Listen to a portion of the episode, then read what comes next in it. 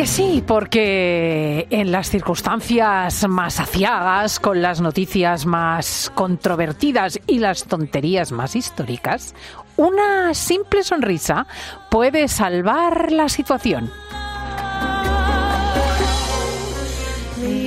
Porque los fines de semana pueden ser eh, planos y aburridos o pueden ser trepidantes y chispeantes de alegría.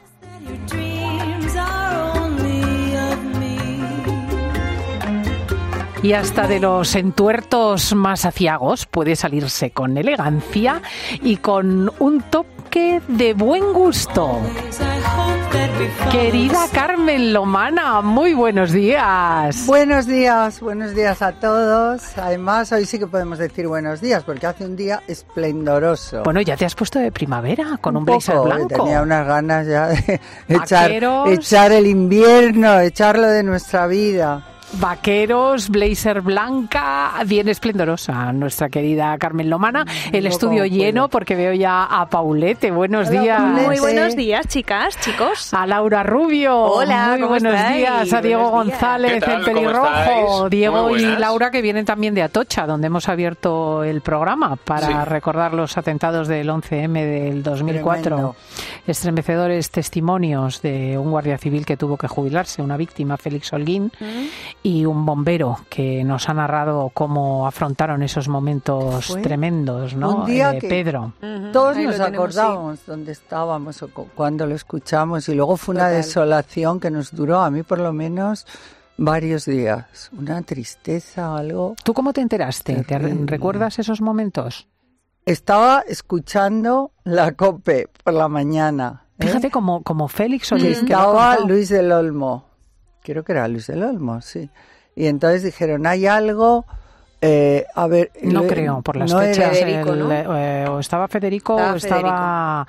Eh, no, Antonio bueno, había fallecido. Pues el caso es que lo escuché y o Luis podía ser también Herrero, no sé. Puede ser, no sé. Porque, bueno, da lo La cuestión, que estabas oyendo la radio. Y, y de repente empiezan a decir, oye, debe pasar algo, hay, como tal, se oyen sirenas. inmediatamente, siempre en las radios donde te enteras antes de las noticias. Y empezaron a decir, ha habido un atentado en Atocha, tal, pero nunca imaginamos que era de tal magnitud. Y, llegó la empleada de mi casa, yo lo primero me aterré, digo, porque la, la ha pillado seguro, porque venía en el tren. Y gracias a Dios no pero fue angustioso, angustioso, en fin. A nosotros nos pilló en antena haciendo la tarde y efectivamente, yo ya no recuerdo si estaba Luis Herrero por la mañana o estaba ya Federico creo Jiménez. Que Federico. Creo que era Federico. Eh, sí, creo que era Federico, efectivamente. Federico. Y, realmente fue una jornada angustiosa de, repartir completamente noticias desgraciadas. ¿no? Mm, eh, comentaba yo esta mañana que tan grave fue la cosa, 193 muertos, 2.000 heridos, el mayor atentado que ha, subido, ha sufrido España en su historia, que desde entonces en Europa hoy es el Día Internacional de las víctimas del terrorismo. ¿no? Oye, y qué feo luego que se aprovecharan de esto para ir a la sede del PP, ¿no? Bueno, allí hubo una, un fenómeno que tenía que ver con la cercanía de las elecciones de división nacional claro, política. Por eso te digo que que Pero vamos, yo creo que es importante mm, hacer nuestro el atentado por parte de todo el mundo, ¿no? darnos recordar de que fue España eh, la agredida y que, y que realmente es necesario mm, todos los años ¿eh? hacer un alto en el camino y, y acordarse de los que han muerto, verdaderamente. Bueno, pues eh, hay otra fecha en ciernes acerca de la que quieren preguntarte. Mira, querida Carmen. A ver. Querida Carmen, ¿qué tal? Buenos días para todos. En unos días se celebra el Día del Padre, ¿no? Y creo que nunca te he escuchado hablar del tuyo. ¿Cómo era el señor Lomana? Pues mira, el señor Lomana es la, la, persona eh, que más he querido en mi vida. O sea, mi padre era adoración, me acuerdo muchísimo de él. Murió cuando, bueno, cuando yo ya estaba casada. Se murió de un cáncer de colon y que le había, o sea, la quimio le atacó al corazón y en realidad lo que se murió fue de un ataque al corazón. Pero era un hombre arrollador, divertido, simpático, un gran trabajador. Él siempre decía, tú eres igual que yo, ¿verdad? y yo decía, sí, papá, nos parecíamos mucho físicamente y con el tiempo yo me he ido pareciendo a mi madre físicamente porque uno va cambiando. Mm. Yo ahora con los años a veces me veo al espejo y digo, hola Fefa, ¿cómo estás? Porque es que veo a mi madre. Ese momento en el que uno se mira en el espejo y sale su madre, eso siempre le dice también la doctora. Ah, pues yo lo tengo clarísimo. Y no, pero con mi padre éramos inseparables. Él era un hombre con mucho carácter, pero de una honestidad, de una rectitud en su vida, de una ética, de una generosidad con todo el mundo. La cantidad de gente que metió en el Banco de Santander, mm. de hijos de amigos, de hay un pueblo Herrera de Pisuerga, que medio Herrera de Pisuerga eh, metió en, está trabajando en el Banco de Santander gracias a él. Eh, era, un, era un hombre maravilloso. ¿Y por qué hablo menos de él? Pues quizá porque murió en el año 88 y no se ha dado el caso, pero para mí el Día del Padre es que es todos los días, porque creo que no hay un día que no lo recuerde y no piense, jo, cómo me gustaría preguntarle esto a papá, a ver qué opina mm. él.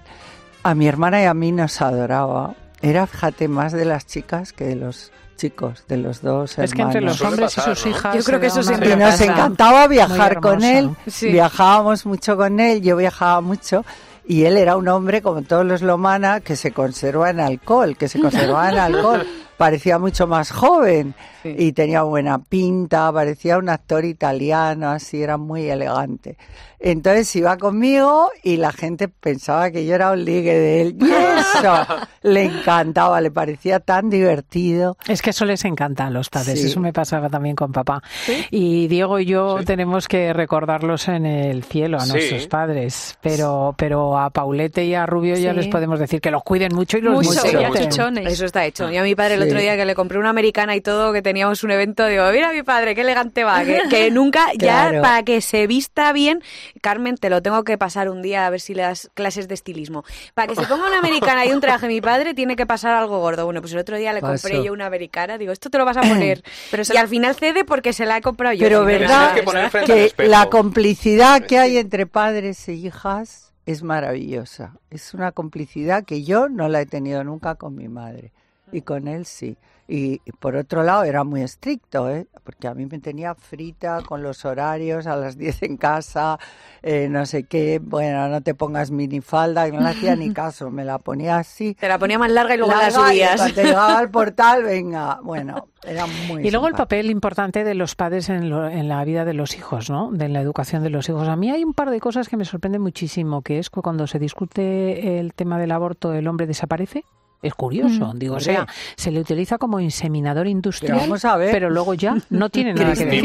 Cristina, si hemos oído, Hemos oído en un programa de televisión una señora que estaba haciendo apología de que había abortado tres veces y que tal y que había que abortar, bueno, algo vergonzoso. Y entonces le dicen, pero bueno, el último era de tu marido, ¿no? Él se enteraría, le dijiste algo, ah, no, ¿para qué le voy a decir qué pereza?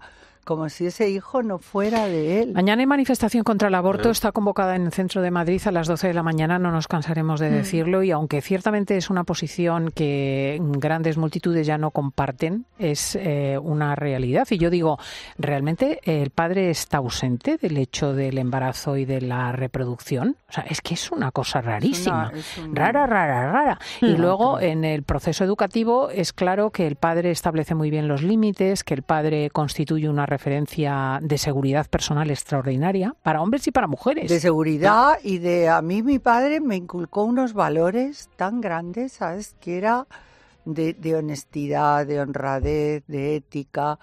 Mi padre era un hombre, mm, bueno, por ejemplo, el tema de la infidelidad es que no le entraba en la cabeza. Yo no es que estaba muy enamorada de mi madre, pero mm, sus amigos luego lo decían porque se iban de caza y tal, y tú sabes que en las cacerías muchas veces hay mucho cacao. y siempre decían a, mamá, Fefa, desde luego ya puedes estar orgullosa de Carmelo, porque es que para él no hay más mujer que tú. Es eh, la, la, presencia del padre ha, sido para mí absolutamente definitiva, ¿no? Y, mm. yo creo ahora ahora el que es padre aquí es Diego. Sí. Y espero serlo tan bueno como el mío, la verdad. Y transmitirle esos valores que, tanto me enseñaron y, y que los sigo poniendo en práctica cada día. Y, cuando tengas que podrás hacer tú y que no podrás hacer tu mujer, porque es que son cosas distintas. Pero sí que es cierto y coincido con, con, Carmen en que la figura del padre es el, el que pone los límites siempre. Por lo menos en mi casa pasaba eso, ¿no? Eh, cuando me pasaba yo de la raya o, con mi madre o no le hacía caso o lo que fuese, o, ya la zapatilla a verla volar, pues pasaba de, de ella totalmente. Se lo voy a decir a tu padre, ya verás cuando venga tu padre, porque mi padre estaba viajando continuamente y le veía muy poco, pero bueno. Pero estaba ahí. Pero estaba ahí. Y yo estaba trabajando siempre, pero siempre estaba Igual tardaba dos días en venir y dos días que estaba sufriendo que cuando llegase. Es lo que me iba a caer. Yo quería saber cómo se llama el padre de Carmen, porque no lo hemos dicho, yo creo. Se llamaba, bueno, si os digo cómo se llamaba, tenía un nombre larguísimo. Porque cuando le fueron a bautizar le, le, querían poner Carmelo y el sacerdote dijo, no, eso no es nombre, fíjate, hay que ponerle otro nombre y el padrino que era francés se llamaba Eliodoro. Mira qué nombre más absurdo. Y Eliodoro. Y ese le bueno, sol dorado en griego. Es verdad. Pero te digo que si Carmelo no le parecía un nombre cristiano, que es María del Monte Carmelo, me llamo yo, ¿eh?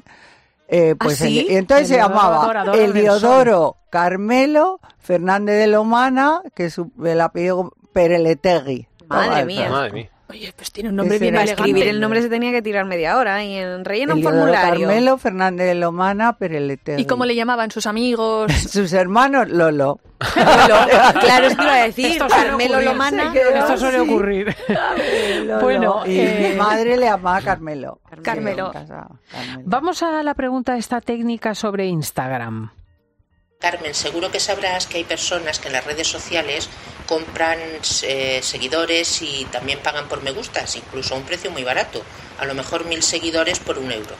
Entonces yo te quería preguntar si tú alguna vez has comprado seguidores o te has sentido tentada de hacerlo. Y además también si conoces a alguien que realmente lo haya hecho. Este es un estudio de la Comunidad de Madrid y de la Universidad Carlos III que hemos visto esta, esta semana. Muy eh, curioso. Hay ¿eh? mucha gente que ha comprado y ahora no lo sé porque ya se capta enseguida, ¿no? Pero que ha comprado muchísimos y de repente dices, bueno, pero a esta o este que no le conoce nada más que en su casa a la hora de comer, puede ¿Cómo puede tener un millón de seguidores? Pero eso se nota enseguida por la interacción que hay luego. Pero ¿y lo barato que es? no, no es tan barato. A mí pues me es que en este estudio decía que mil likes, por ejemplo, de Instagram mil likes eran, no sé si euro y medio o, por ahí. no lo sé. Y seguidores, pues comprar mil seguidores o no sé cuántos, tres o cuatro euros. pero luego las marcas tienen sus herramientas. y, luego las marcas, por ejemplo. Pero hay herramientas, lo que tú dices. Ah, a la hora de hacerte, de contratarte para hacer una acción, es lo primero que miran y eso es ah. muy ¿Cuántos seguidores reales tienes y cuántos son comprados? O sea, comprados normalmente son bots, son cuentas falsas, son dobles, entonces eso lo pueden ver las marcas. Yo creo hay herramientas en las que tú coges un perfil y hacen, a ver, yo soy una marca y quiero que Carmen Lomana, mm, pues yo le pago y anuncia mis productos. Entonces esa marca va y dice, voy a estudiar el perfil de Carmen Lomana y a ver cuántos seguidores, de dónde son y todo esto. Y además es que se nota, porque si tú tienes, yo qué sé, 900.000 seguidores y luego la interacción cuando pones algo es de 30, es que algo pasa. Algo claro, pasa. Es que puedes comprar hasta reseñas en, de Google o de, o de otras, otros referentes de hoteles. ¿eh? o, esto que miras habitualmente cuando vas a contratar un, un, establecimiento, un hotel o lo que sea, a ver qué comentarios hay. Pues eso también, esas reseñas también las puedes comprar. Y bueno, en el estudio se establecía eh, casos de este tipo de fraude, si puede llamarse así, quiero decir, por ejemplo, partidos, eh, hoteles, no lo sé. Eh, no, venía que podías comprar esas, ah. esas reseñas o esos comentarios. No, no ponía ejemplos ni nunca, he comprado específicos, pero... Los seguidores que tengo es uno a uno ganado y que si me habían ofrecido, sí, me ofrecieron. Había gente que decía, y si quieres soy tu community manager y te compro. Digo, pero bueno, qué manera de engañarse a uno mismo, ¿no? Y a los demás. Yo quiero tener los seguidores que han ido viniendo porque me los he ganado yo o porque les he interesado como, como persona. Claro. Más de 500.000, tienes tú, 550.000 casi. Fíjate, ¿eh? en, Instagram. en, Instagram. poca broma, ¿eh? Y luego en Twitter también tengo antes es que tenía muchos, pero como os dije, me cogí la mejor tuitera del año. En el ah. cine callado me lo dieron y como si me hubieran dado el Oscar. con lo de, ¿cómo era? En ballet, con lo de en ballet te coronaste. No, pero eso fue antes, porque yo he sido muy tuitera ¿Y ahora antes que en Twitter has hecho esto de la opción blue o el doble tick, esto que puso Elon Musk. ¿no? El... Sí, como el certificado. Yo eso lo tengo en Twitter y en, lo tienes, Instagram, sí. Mm. hace mucho. Que se sepa que eres tú. Bueno, y este fin de semana tenemos que tener un guiño con Valencia, desde luego, porque eh, las fallas eh, son en breve. También vas a ir a las fallas. Yo el día 17 me voy. Yo me voy un prontito, cojo el tren y me voy eh, a la mascletá, a casa unos amigos me están esperando, comemos algo y a las 5 a los, toros. A ver a mi Roca Rey. Sí, el día 17, no sé en qué cae. Viernes. viernes. Ah, eso viernes, viernes. Me he quedado a dormir en Valencia y es que amo Valencia, adoro, adoro. O sea, es la ciudad, me dicen, ¿dónde querrías vivir? Que no sea Madrid, porque es donde estoy viviendo, te diría que en Valencia. Sí, fíjate.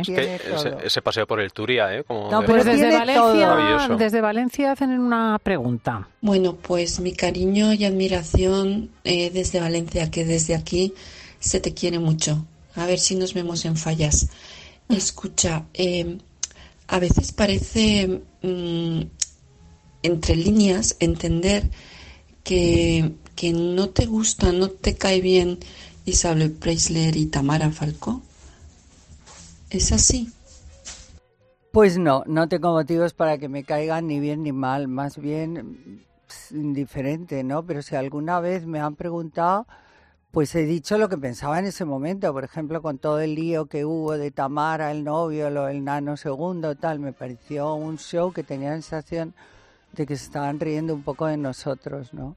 Pero por lo demás, no, a mí me parecen estupendas, hmm. O sea, que no hay ninguna animadversión. No. Y donde sí se encuentran a menudo es en el, en el Teatro Real, en el escenario de la ópera en Madrid. Es que tenemos a la los asientos. Hola, yo quería preguntarle a Carmen Lomana si cuando va a algún teatro real, zarzuela, algo privado, ¿qué es lo normal? ¿Suele ir acompañada o sola? Mira qué Bueno, es, es privado, sí, claro. Pues mira, a la ópera voy sola, porque cuando empecé a, aquí en Madrid me saqué el abono, me saqué dos para invitar amigos, a gente. Resulta que es que a la mayoría de la gente se me dormía, se querían ir. Oye, llévame a mí, que yo y entonces dije, vaya gasto más tonto. Para uno que le gustase, ah, y entonces a mí no me hacían sentirme bien porque yo notaba que se querían marchar. Y uh, sí, el segundo acto ya.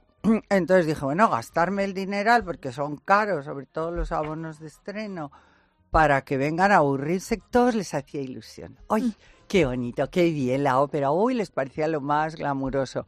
Y luego cuando empezaban a escucharla, pues había gente que no le gustaba, muchas. que presumían como de que sí y no, luego te das cuenta. Se las daban de cultas y luego nada. pero te das cuenta, pero no hay más que verles la cara y cómo está a punto de roncar. es que las sillas son muy cómodas. Sin embargo, a la zarzuela siempre voy acompañada. Suelo ir con mi hermana o con algún amigo, con alguien, siempre invito, porque me tengo dos y, la zarzuela le gusta más, es más fácil para todo el mundo, es algo muy nuestro, se canta en español. Eh, es más fácil, sí. Es mucho más fácil. De seguir. Y, y hay también una pregunta sobre gustos, pero en moda. Una pregunta para Carmen Lomana. ¿Qué le parece la moda ahora de esos vestidos que parece todo de la época de la Casa de la Pradera? A no me gustan nada. ¿Qué le parece? Yo creo que se refiere a los midi. Para una... no, no, no, la Casa de la Pradera... son hasta la rodilla. No, que la que puso de moda estos vestidos era Laura Husley, ¿no os acordáis? Eran de florecitas, con volantitos, con unos vestidos muy country, muy, muy del campo, de los colonos americanos. Esa moda estaba cuando yo vivía en Londres, todas queríamos algún vestido de Laura Hasley. Eh, puede resultar un poco cursilión, sí, un poco cursi, pero sobre todo es para gente muy joven, o sea, yo no me veo ahora vestida de Laura Hasley y a esta señora que me pregunta por la voz tampoco creo que tenga 15 o 18 años. Entonces, eh, pues sí, bueno, ahora se llevan largos, pero ese estilo tan campo y tan como Inglaterra a principios del siglo, del siglo XX, pues yo creo que no. No sé si a Paulete y a Laura les gusta. Yo lo que me estoy imaginando, que puede que no sea eso, yo la Casa de la Pradera no la vi, son vestidos que ahora de hecho se llevan como con flores. Yo no sé por qué me los imagino por debajo de la Muy naif. Muy largo. yo creo que, eso con unas, y Carmen me vas a matar, yo lo sé, pero con unas estilo deportivas. ¿no? Para la primavera yo no lo veo. bueno, yo a ti te veo Las muy chicas de los singles iban en zapatos. Y ¿Ah, fíjate si seré yo mayor y vosotras jóvenes que no habéis conocido a Laura Hasley. No, no de hecho la he tenido y tenía hasta unos almacenes en Londres. Es que era lo más de lo más en esa época años 70. O sea, a Paulete se lo recomiendas. Yo ¿Tú crees que sí? Este. Yo, a Paulete la veo de la casa de la pradera. No, no, es que esos vestidos van con zapatillas o, botines de estos antiguos. Pero eran vestidos, estoy intentando recordar la imagen de las niñas de los Ingles en la casa de la pradera pues y eran vestidos largos. Largos, largos, altobilleros. Sí. Tobilleros, no largos de arrastrar, pero claro, a mí no tres dedos encima. Tú no te ves. Yo no me veo. Son lo menos sexy. Yo me acuerdo que me compré uno azul con flores blancas y tal. Y Guillermo me dice, ¿se puede saber dónde vas? Pareces... me encanta. No era una mezcla entre Salvation Army, la Casa de la Pradera. a mí me hacen gracia. Son naif, claro, son inocentones, sí, Y alegres, jolín, alegres, cómodos. Y seguro que son cómodos. jóvenes, tú eres muy joven, así que te póntelo. Gracias. Mira, sobre la infancia hay una pregunta. ¿Usted no cree que hoy día mm, eh, se acorta eh, la infancia de los niños? Es como si no quisieran que tuvieran infancia. Oh, pues, pues, yo no, lo, yo no lo creo. Fíjate, yo al menos todo lo que tengo, al, bueno, lo único porque van al colegio muy pronto pero les chifla ir al cole. Porque bueno, más bien yo creo que se referirá a esas adolescencias iniciadas tan temprano, donde los chavales tienen móviles desde mm. los 10 ah, años, desde los 9, acceden a todo tipo de contenidos. Eh, eh claro, un puede que con un año, un aparato que parece pues tan inocente como un móvil, es que es el diablo. Porque un niño de un año ya está reclamándole a sus padres el móvil porque ve que los padres están todo el día pegados al móvil que tiene colores, claro. que tiene movimiento y entonces agarran unas zapatistas, como no les des el móvil o el iPad, y si quieren, y una cosa muy mala, pero yo a veces entiendo a los padres que quieren que estén tranquilos en un restaurante y les plantan el teléfono o el iPad y ahí están como santos, es que no se mueven. Se quedan eh, embobados, Y luego se lo quitas y empiezan a berrear, es que me pasó Y comentaba también, Marci, me estaba diciendo, esta hiperexposición de muchos críos en las redes, donde los padres con dos, tres años, un año, difunden sus imágenes en las redes. Y a veces en la bañera, ¿eh? que, no son imágenes, que, es que a veces es, mira el niño en la bañera y tú... Claro, mm. porque para ti es tan rico que no te das cuenta que hay gente que lo ve con ojos inadepropiados. He tenido broncas con mis sobrinos, esas por eso, mis sobrinos tienen terminantemente prohibido poner a los niños en, en, las redes sociales, en Instagram, pero yo a veces la he visto tan ideal, una foto que tengo con una sobrina nieta, por ejemplo, o con otro, que no me he resistido y lo he puesto. Bueno, bueno. Y, bronca, te bronca, quita eso, no sé claro, qué. Claro, es que no se sabe dónde pueden y acabar. lo entiendo, lo entiendo. ¿Qué es mm. eso? Los que queremos al niño, pues ya está, se nos caerá la Yo terminantemente prohibido. Sí, Diego es muy firme con esto, ¿verdad? Tú eres muy firme. No, no me gusta. Yo estoy en una posición neutra, es que pues ni una cosa ni la otra, ni mucho ni poco. Hoy en día, como no tengas un niño y un perro, todas tienen el perrito con el niño y el embarazo y lo otro y pues bueno, a mí me ellas miedo no porque yo lo mandaría por WhatsApp, pero no por Facebook. Ya. Hay algunas que se han separado, que además yo creo que tú conoces a una, Marta Carriedo, que el, el padre no le deja publicar a su hijo, que antes sí que lo publicaba bastante en sus redes sociales, Ayer ¿no? estuve yo con Marta, sí, lo, lo publica muchísimo. No, pero a, él ya no. puede. Ahora ya no, no le deja el padre. Por... Ah, pero antes mucho. Yo siempre cuento un ejemplo de una influencer muy, muy, muy, muy, muy conocida, que conocemos todos, Y que cuando tú al niño, no, no lo digas porque ahí ah, va a pues sentar mal. No, pero bueno, Pero es que yo se lo he dicho, cuando tú al niño recién nacido con dos o tres días le puso a cantar la cucaracha con dientes. Ay, era monísimo, graciosísimo. el niño es lo más ideal, es lo más, pero era recién nacido y entonces veías a un bebé que abría la boca con una música de la cucaracha. Eso gracioso. Pues a mí no me hizo ninguna gracia, porque un bebé con dientes no sabes lo raro que es. Y sobre todo era un filtro. ese niño es una broma, ¿no? Es una broma, era un filtro de Instagram, sí. No que lo tenía ya en brazos. Bueno, me da lo mismo. A mí me pareció fatal, igual que a mí, a muchas, ¿eh? A muchas influencias. Bueno, eh, ha salido um, Julio Iglesias a la escena. Ha salido en el Ola para defender a su exmujer, a Isabel Preisler. Y luego tenemos también noticias de Risto Mejide que se ha enamorado, por cierto, de nuevo de una persona jovencísima. Oye, en redes sociales yo creo que le sacamos poco provecho. Sí, ¿eh? sí, sí, sí. Ahora hablamos de todo esto. Cuando me guste uno, empiezo. Venga, venga, venga, venga. Y estuvieron como dos o tres meses. Con Escuchas fin de semana. Con Cristina López Slichting. Cope, estar informado.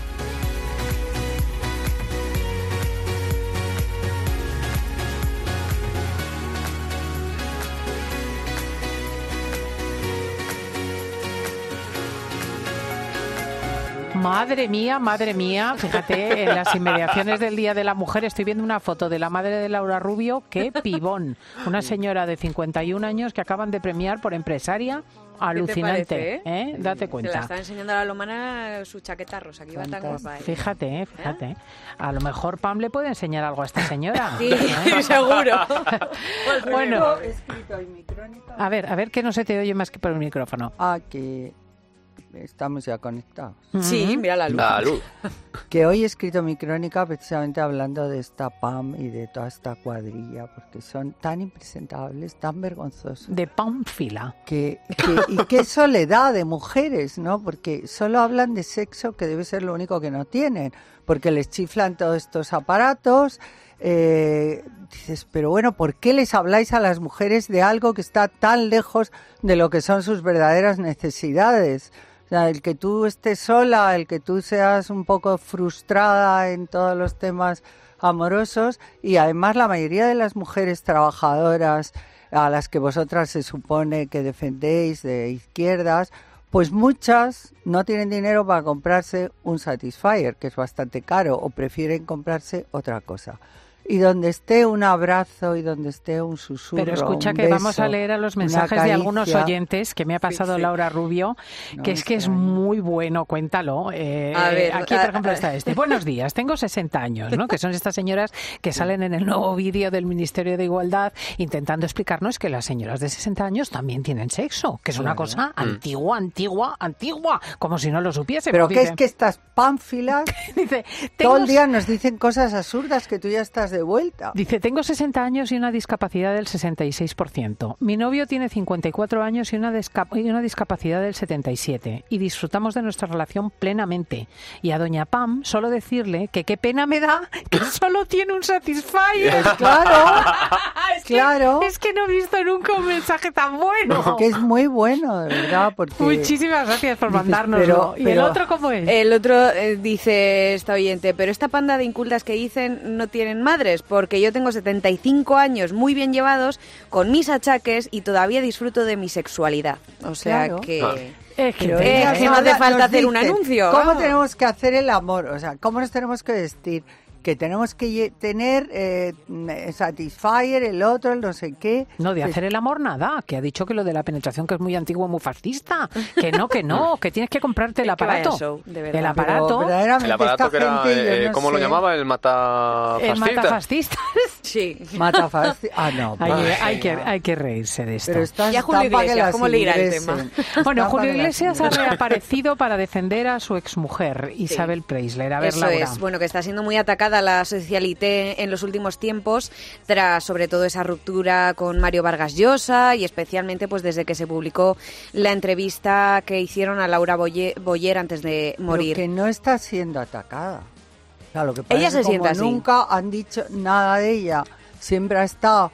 Eh, bueno, hubo una época que dijeron mucho cuando ella empezó con Boyer y estaba casada y bueno pero últimamente está siempre muy cubierta por el paraguas de Ola y del señor que tenía al lado.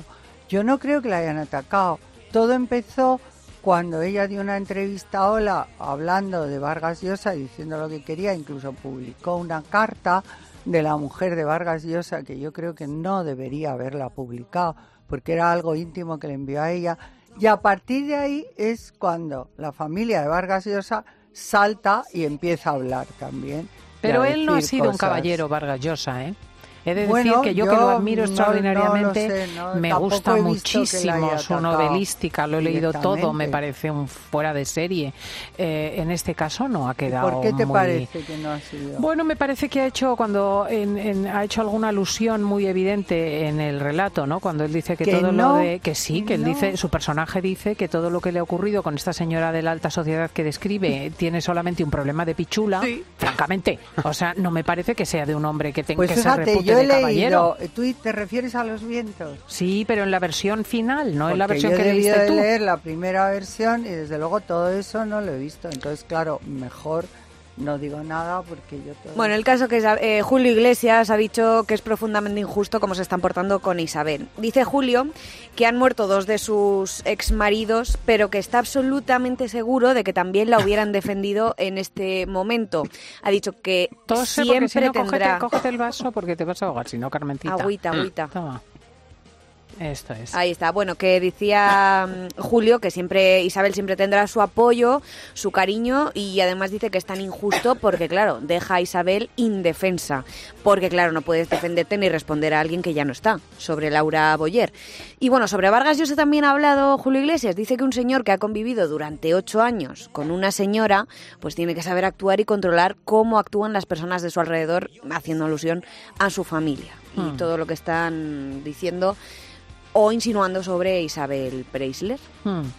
Y eh, tenemos aquí otra noticia que es de Cayetano Rivera. A mí me gusta esto que ponéis aquí porque es lo que ponen en los sitios cursis. Dice Cayetano Rivera y su nueva ilusión. En vez de decir que Cayetano Rivera se ha echado novia. Lo de la ilusión es algo tan cursi. bueno, pero es que hay, que. ¿Está ilusionado o no está ilusionado? pues seguro que sí. Una presentadora portuguesa es la nueva ilusión de Cayetano Rivera. Diego, a ver quién es. A ver. Se trata de una presentadora portuguesa. Tiene, se llama María Cerqueira. Tiene 39 años, dos hijos. Presenta un programa los sábados y es guapísima. Todo hay que decirlo. Los presenta? ¿Aquí en España? En Portugal. En Portugal. En Portugal. ¿Y dónde la ha conocido? Ah, pues eso ya no lo sabemos, porque no lo ha contado. Lo que sí que sabemos es que han estado con ella de paseo por Sevilla, Pero este por Écija. No tenía novia. Eva González. Cayetano. Tenía mujer. Cayetano estaba ah, casado con Eva. con el de Alba. Perdón, es que yo estas cosas las domino no, muy el mal. hijo de Paquirri. Este es hijo de Paquirri. Torero. Ah, ya, ya, ya. Torero también, guapísimo. Es un muchacho. Eso ya te lo dejo a ti. Y buena persona. Yo, lo añado. Y buena persona también. Sí, es estupendo. Pues eso, que se les ha visto por las calles de Sevilla, por las calles de Écija, dicen también que se la ha llevado a una finca que tiene el torero. Bueno, el caso, que confirmarlo no lo han confirmado. A ver, algo, parece que sí claro, nos dice Jorge Armenteros, que es el que ah, conoce el tema, que hace cuatro años que esta señorita entrevistó a Cayetano Rivera en Portugal y que saltó la chispa. Ah, y que, ahora que está ah, libre... Y le tiró la caña. Taca, taca. No, que, no bueno, que es que se gustaron. Entonces, se gustaron y quedó. Bueno, eso pasó con Vargas Llosa y con Preisler. ¿eh? Claro. Se conocieron en una entrevista que le hizo ella y ahí saltaron chispas. ¿Y quién le tiró la caña a quién? Eh, no, al cabo de muchos años ya volvieron a, Ah, cuando se quedaron disponibles, pues cuando ella se quedó viuda, porque él no estaba disponible, él acaba de celebrar su 50 aniversario de boda. Ah. Y otro que parece haberse enamorado de nuevo, Risto Mejide, Laura. y la revista Lecturas ha cazado al presentador y publicista en la ciudad más bonita del mundo, que no es que lo diga yo, bueno, que sí que lo digo yo, en Cuenca, paseando junto a su nuevo amor. Es una joven farmacéutica valenciana de 27 años, se llama Natalia y han paseado por las calles de la ciudad, han cruzado el puente San Pablo, han ido al precioso parador de Cuenca y han comido también en un restaurante en el de las Casas Colgadas. Cuenca es, eh, muy maravilloso. Pensé que me ibas a decir en la y muy romántico y muy evocador. La Ponderosa es nuestro establecimiento de Pues mira, cuando hablábamos de Saura hace poco, por causa de su muerte, eh, la película Pipermin Frappé estaba prácticamente rodada en Cuenca. ¿No has visto esa película? No, pero sé que Antonio Saura ha ido muchas veces a Cuenca y que la ha tenido en muchos de sus... y maravillosa. Y la, ciudad encantada, ¿cómo es? No sé, otra vez es, una eh? persona muy joven con la que se relaciona, porque Risto, ¿por qué edad anda? Eh, pues, pues eh, Risto salta a los 40 y llegará no, a los 50. No, mucho más, yo creo que tiene 50 ya o 50 y algo. Sí, tendrá 50. Bueno, pues esta chica tiene 27. Claro, y luego se le van porque se aburren, porque tienen que vivir la época y la edad de los 27. Bueno, pues está muy ilusionado Risto pues no lo esconde, dice su entorno. Así que, ¿ves? 48, no llega a los 50. Así que, pues nueva página para el presentador después de esa ruptura con Laura Scanes, con quien tiene una hija Roma y que sabemos que no lo ha pasado nada bien Risto después de este... Pobre. Mm. Sí, así que vamos a ver qué pasa, pero de momento pasean juntos por varios sitios, entre ellos Cuenca. Así se empieza, paseando. Eh, Casa Real Británica. Vamos allá. Reconocen a Archie y Lilibeth, los hijos de Harry y Meghan, como príncipe y princesa. Nuevo capítulo pues en, esta guerra y mini punto para ellos, vamos, para Harry y Meghan, porque han conseguido que reconozcan a sus hijos como princesas o príncipe, pero es que es por ley, por lo que he visto, vamos. Claro, es que eso es lo normal. ya verás tú lo que va a durar entonces el culebrón hasta que se hagan ancianos estos niños. los padres alegan que es un derecho de nacimiento, que tienen que ser tratados como príncipe y princesa, y especialmente por temas de seguridad. ¿De dónde viene todo esto? Bueno, pues después de que Meghan y Harry hayan bautizado en secreto en Los Ángeles a Lilibet Diana, eh, sin ningún miembro de la familia real invitado, bueno, pues después de la ceremonia mandaron un comunicado en el que anunciaban el bautizo de la princesa. Y ahí fue cuando indirectamente pedían a Buckingham Palace que rectificara el trato hacia sus hijos. Y es que hay una ley que dice exactamente, los hijos de todo soberano del Reino Unido y los hijos de los hijos de todo soberano tendrán, ostentarán y disfrutarán el título o atributo de altezas reales con la dignidad de príncipe o princesa fijados a sus nombres de bautismo. Bueno, eso pasa en Alemania también, ¿eh? Y eso lo sabrás tú.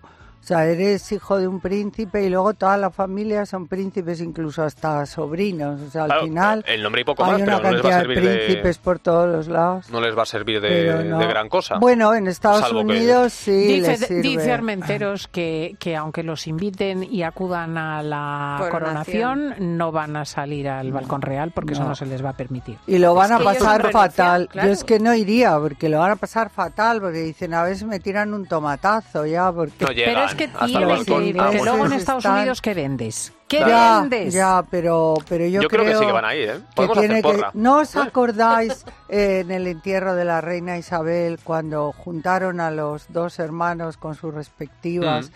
¿Cómo iba eh, Megan? Con la cabeza agachada, con miedo. Se la, eh, bueno, se agarraba a su marido como un clavo ardiendo. Y Kate despegada, ¿no? iba también ahí. Kate iba lo más lejos que podía pero yo creo que es muy violento llegar a un sitio donde sabes que has puesto verde a todo, a mm. todo el mundo. Es apasionante este, esta historia. Pero no es, muy divertido. No renuncian al título, siguen siendo duques o Pero cómo van a renunciar, ¿no? Pero no, si es de lo que viven. ya los hijos, claro. Mm. Bueno, vamos a hacer una oferta de viajes porque nuestros oyentes ya con este tiempecillo calenturiento empiezan a frotarse las manos y lo mismo que Lomana se marcha a las fallas, que ya se está relamiendo como tantos otros, eh, hay muchos paraísos naturales porque explota la primavera en flores, ¿verdad, Pedro Madera? Buenos días. Pues muy buenos días. Evidentemente, eh, esto de que los maduritos se vayan con jovencitas o las jovencitas con maduritos o maduritas con jovencitos no es gratuito, es producto de la naturaleza. Todo tiene un sentido. vamos. ¿Tú crees? Hombre, está demostradísimo. Que la sangre altera, ¿no? La primavera. En, la primavera la sangre altera y la prueba está en que hay sitios maravillosos donde nos podemos ir un fin de semana, una semana, a disfrutar de estos sitios donde la primavera explota. Y ya lo decía la canción, explota, explota, me explota, explota, explota mi corazón. Bueno, yo no sé si me estabas mandando un mensaje subliminal para que nos vayamos o cómo es la cosa. No, no, no, todo lo contrario, todo lo ah. contrario. Lo que voy a recomendar, mis sitios favoritos. Mira, el primero, obligado, porque además mi familia es de ahí, yo he hecho la transhumancia por ahí, el Valle del Jerte. Bueno, maravilloso, maravilloso la bajada desde el Puerto Castilla, del barco del, del barco de Ávila bajando el Puerto Castilla por todo el puerto de por todo el puerto del Valle del Jerte, el río Jerte, a pesar de las picias arquitectónicas de algunos pueblos, maravilloso. Todos los cerezos en flor blanca, disfrutar de, de esos guisos de la zona, disfrutar luego de las cerezas, del aguardiente, del kirch de cerezas, lugar maravilloso. Y si queremos hacer algo secreto, al lado. Cruzamos por una carreterita al Valle de Ambroz, mucho más discreto, mucho más sutil, mucho más, incluso más bonito diría yo, y menos, mucho menos conocido, lugar obligado, Extremadura, Cáceres, Ambroz, Valle de Ambroz, que es el valle que sube desde Plasencia hasta Guijuelo, que vais a decir que siempre voy por Guijuelo, ¿por qué? Pues porque hay unos jamones y unas ah, estupendas. Para que tú sí, así que vas a terminar rodando. Pero bueno, qué agresividad. no, hombre, buen jamón, eso no se tiene que cuidar un poco. Carmen, Carmen, te digo una cosa. Si me llamas Gordot, te puedo demandar, ¿eh? Tú ten cuidado. que he dicho eso. Digo que vas a terminar rodando, pero puede ser por una cuesta abajo. El jamón bueno no engorda. Más. No te vayas atrás, Carmen. Mantén el estilo, mantén el estilo. Y te quería... Dime segundo lugar, que mucho menos conocido, igual de bonito, con unas praderas, con unos campos de melocotones, Valle del Cieza, el Murcia. Ah, sí, maravilloso. Melocotoneros en flor, claro, el melocotón por excelencia, el de Cieza. y ahora algo algo único, precioso, además de unos tonos rosa, semirrosa, rosa sangrante, rosa clarito, vamos, parece el 8 de marzo. Y ahora te pregunto, te pregunto, ¿Tú conoces la Quinta de los Molinos en Madrid? Hombre, al lado, a, las afueras de Madrid, claro. Eh, por la salida de, muy cerca del aeropuerto. y ahora están todos los almendros en flor también. Por supuesto. Esta semana he estado mm. paseando yo en plan romántico por ahí, fíjate, ahora que lo dices. ¿eh? Pero bueno, volvemos a municipios que, que podamos visitar en, en, viajes por España. Nos decía que para ver los melocotoneros en Cieza, ¿no?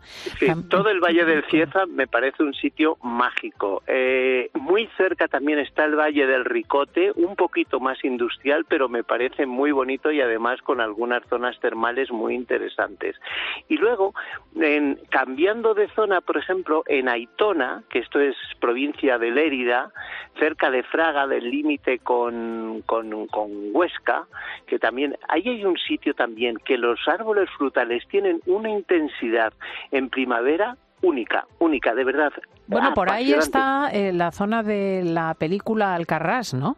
Claro, eso es, Alcarrás, se, ha puesto muy de moda, producto de la película, y toda esa zona, entre las formaciones geológicas, que hay unas por erosión, hay unas como esculturas hechas en unos territorios, en unos terrenos rojizos muy, muy ferrosos, únicos, de verdad preciosos, y de los, los árboles frutales tratados como si fuera un jardín francés, todos alineados, plantados con láser, y no es de broma, que se plantan con láser para que pasen las máquinas y recolectar la, la fruta, me parece un lugar único y de verdad Alcarraz, Aitona y toda la ribera del Valle del Cinca me parece un sitio único, divertido, precioso y que es el momento perfecto para pasear. Y fijaos que yo era un poco ignorante porque pasando del rosa al morado eh, siempre he asociado los campos de lavanda con Francia. que los tenemos también muy cerca y son maravillosos. en, en Brihuega, lo que empezó como una broma de uno de los jefes de perfumistas de la compañía Loewe, empezaron a plantar campos y campos y campos de lavanda y hoy a finales, dentro de unos meses, eso es finales de mayo, principios de junio, pero todavía en, en la primavera eh, Torija, Brihuega y todos estos sitios, además de unos hoteles estupendos para tener yo un, un, retiro y mis tratamientos wellness, para, porque yo también me cuido, aunque algunas piensen que no me cuido. Oye, no he dicho nada, si yo he ido contigo a una, un spa maravilloso. En mi pueblo también hay campos de lavanda, que lo sepas. Te voy a poner para que me lo, cuente la semana que viene. Y el Sigüenza. Mira, un sitio que a mí me parece maravilloso es Sigüenza. ¿Pero tiene lavanda? Tiene la banda. No, pero está muy cerca. Realmente, está muy cerca de todos los campos de la banda. Estamos a 20, 25 minutos. Tiene un parador. un parador en, el castillo maravilloso, dos restaurantes con una estrella Michelin, una excursión perfecta hasta Tienza, y una iglesia, una, una, plaza mayor y ha sido capital del turismo rural hace mucho tiempo y recomiendo, como el otro día yo, que el miércoles quedé con unos amigos de Teruel, nos fuimos a Sigüenza el miércoles y nos lo pasamos pipa. Me encanta y si desde Sigüenza nos vamos de excursión desde Sigüenza a Tienza pasando por Ita, pues echamos la tarde, porque lo importante ya sabéis que es estar fuera de la oficina. Ir poco a la oficina es buenísimo para la salud. ¿eh? Bueno, y nos queda una recomendar brevemente una ruta de almendros en flor. Bueno, pues almendros en flor tengo varias posibilidades, ¿no? Yo uno que me gusta mucho eh, eh, sería, por ejemplo, podemos recomendar la zona de la, del interior de, Alicante, que me parece una zona fantástica para también para recorrerla. Y una zona además del almendro, el tiorro. Ahora tengo yo que hablar de mi zona. Valle del Tormes, el Valle del Tormes, desde, desde Navarredonda de Gredos hasta Barco de Ávila, dentro de tres, cuatro semanas. Pero eso lo haremos en su momento, la fiesta del ah. en flor, porque ahí tengo yo también que hablar de hoyo casero. Ah, y muy bien, territorio, territorio propio, ahí tenemos cada uno nuestros impuestos.